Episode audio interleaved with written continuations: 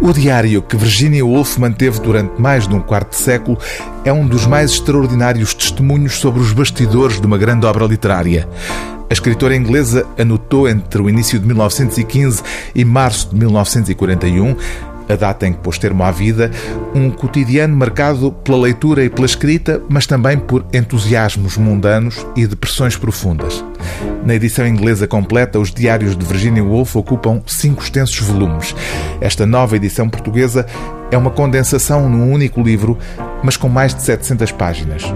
No prefácio, o académico Jorge Vaz de Carvalho, responsável pela seleção e pela tradução, explica que privilegiou as entradas e fragmentos significativos que se referem ao universo literário. Ainda assim, não deixam de estar presentes nestas páginas aspectos da intranquila vida pessoal de Virginia Woolf. Jorge Vaz de Carvalho sintetiza, aliás, de forma lapidar, o retrato da escritora que emerge destes diários. O aspecto mais impressionante, creio ser, escreve o tradutor, a evidência de uma mulher extremamente contraditória e particulariza. Deseja a animação, os estímulos que põem a mente à prova, os mexericos fervilhantes e logo se farta da afluência das visitas, despreza os convivas enfadonhos e banais, acusa o desgaste das frioleiras, a perda de tempo com ninharias, anseia beber, e a expressão aqui é da própria Virginia Woolf, uma boa dose de silêncio.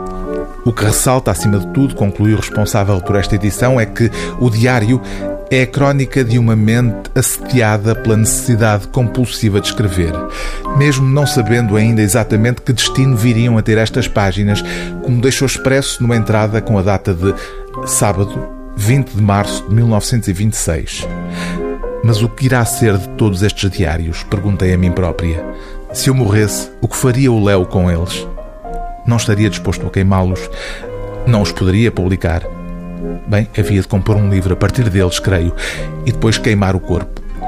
Atrevo-me a dizer que há um livrinho neles.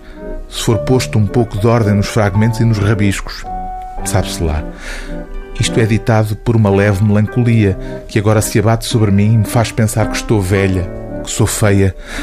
Estou a repetir as coisas. Porém, tanto quanto sei, como escritora, só agora começo a escrever o que penso.